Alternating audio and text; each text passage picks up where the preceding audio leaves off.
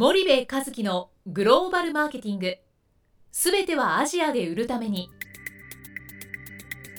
ポッドキャスト森部和樹のグローバルマーケティング。すべてはアジアで売るためには過去10年間で1000社以上の海外展開の支援を行った森部和樹がグローバルマーケティングを分かりやすく解説します。グローバルマーケティングとは世界のニーズに応えて利益を上げること。アジアで売るためにはものづくりプラスグローバルマーケティングを武器とした戦略を持たなければなりません。日本には素晴らしい企業が多く存在します。その企業とともにアジア市場を目指したい。再びジャパンアズナンバーワンと呼ばれる時代を作りたい。森部一樹はそんな思いを持ちながらこの番組を皆様にお届けいたします。こんにちはナビゲーターの東忠夫です。こんにちは森部和樹です。じゃあ森部さんあの引き続きあの今日もジャカルタからはい。お届けしたいと思うんですけれども。はい。で、まあ、前回の話ですと、まあ、インドネシアっていうのは比較的、はい。まあ、日本に日本企業にとって日本人にとって、うんまあ、付き合いやすい国なんではないかとはい。いうことをおっしゃってたんですけども、はい。やっぱり、まあ、この国の流通構造うん。っていうのを、うん。まあ、少しはい。概略でいいのではい。教えていただきたいんですけれども、はい。えっ、と基本的にインドネシアは主要島5島に分かれてるんはいですよね、はい。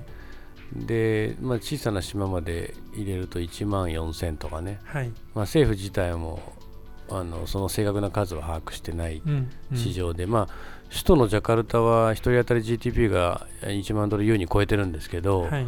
まあ、あの平均で鳴らすと、おまあ、非常に低くて地方部なんかはまだまだ貧困そうで,、で流通の構造でいうとその小売市場が、えっと、まだ85%、まあ、80%から85%はトラディショナルトレードと言われる、まあ、いわゆる TT という市場はいはい。なんですよね。はいで MT 自身は、えっと、まだまあ 15%20% ぐらいでそのマグチ数の総数、店舗数の総数って、はい。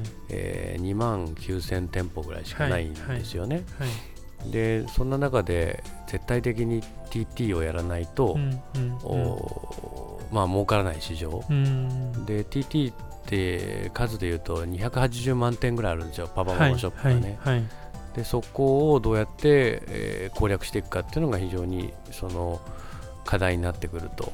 うんでディストリビューターも当然島がそれだけ分かれているので、はい。サブディストリビューターを含めて、うん。結構たくさんのディストリビューターを,、うん活用して、うん。えー小売りに、えー商品を配下していかないといけないっていう、まあ、そういう市場なんですよね。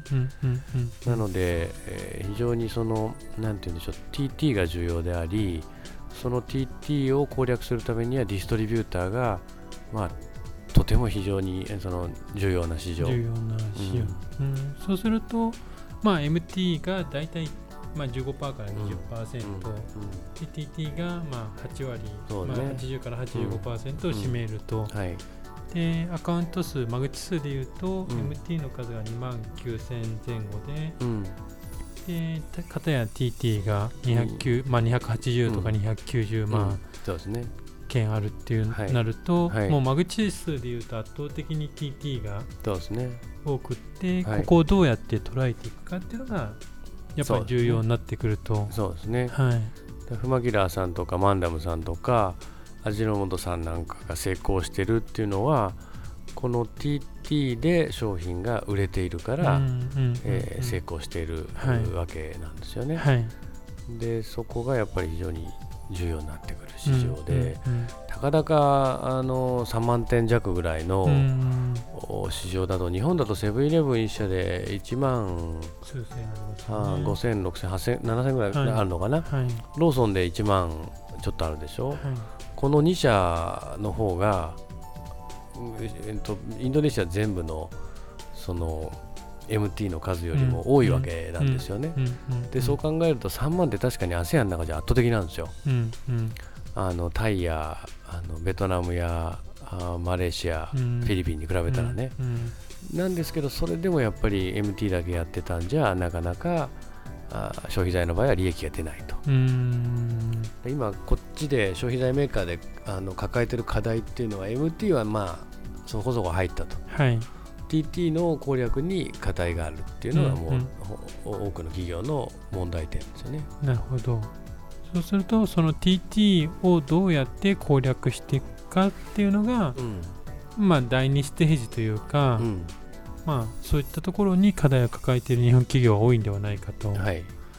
そうした場合やっぱりディストリビューターの、うん。まあ、活用っていうのをどうしていくのかっていうのは一つ課題になってくると思うんですけども、うん。その辺についてはどう考えたらよろしいんですかね？えっと、結局ディストリビューターの活用、まあ、選定が一つすごく重要じゃないですか、うんうんで選定した後の管理育成がまた必要なわけですはいよね、はいで管理や育成をするっていうことは、えっと通常の何倍ものコミュニケーションを取らないといけないっていう、うんうんうん。このまあ3つの行為があの非常に重要でうちの会社だとディストリビューションネットワークをちゃんとデザインして、はい。でえーそれをまあ管理育成してはい。でしっかりコミュニケーションを取っていくいきましょうという、うんまあ、そういう市場なんですよね。はい。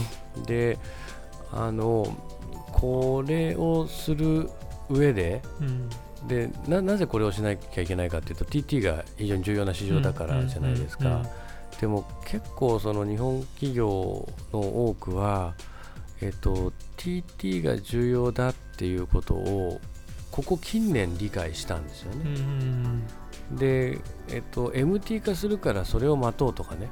はい。MT 化していくよ。きっと日本もそうだったからみたいな発想がやっぱり、えっと、トップにあるんですよね。うん。で、えーそうなんだけどじゃあこの10年で TT 消えたかって消えてないむしろ増えてるわけですよね、うんうんでちょっと今回の題材から話がそれるかもしれないですけどうん僕はねその TT が MT 化する流れっていうのは間違ってない。はい。それはそうなんですよね。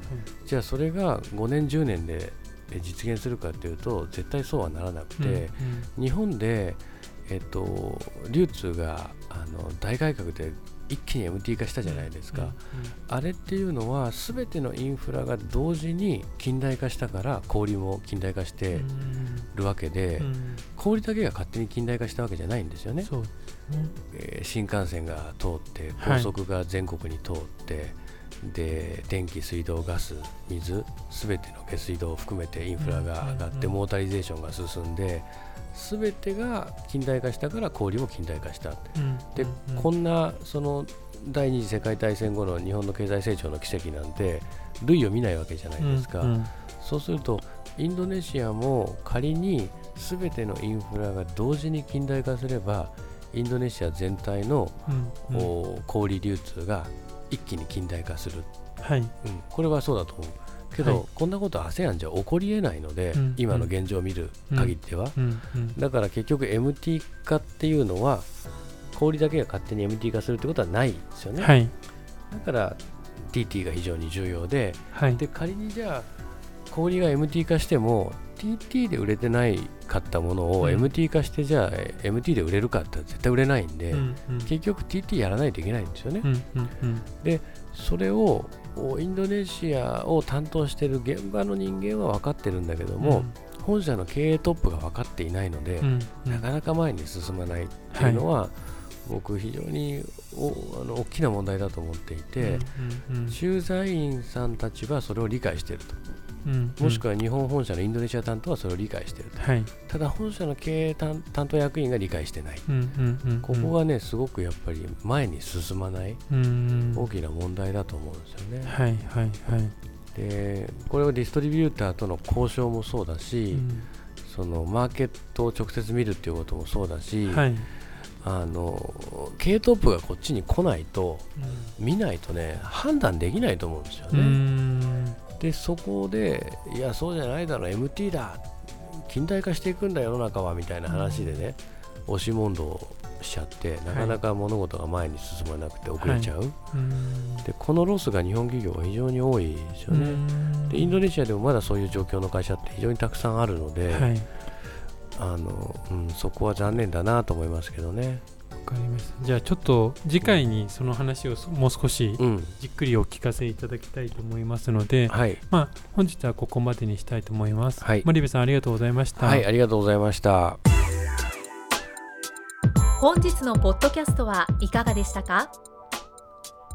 番組では森部和樹への質問をお待ちしております。ご質問は podcast アットマーク spydergrp.com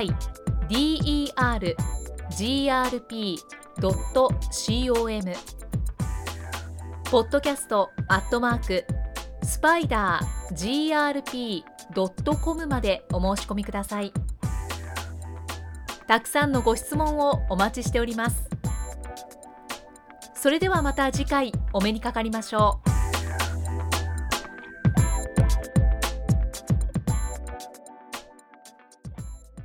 森部和樹のグローバルマーケティングこの番組はスパイダーグループの提供によりお送りしました。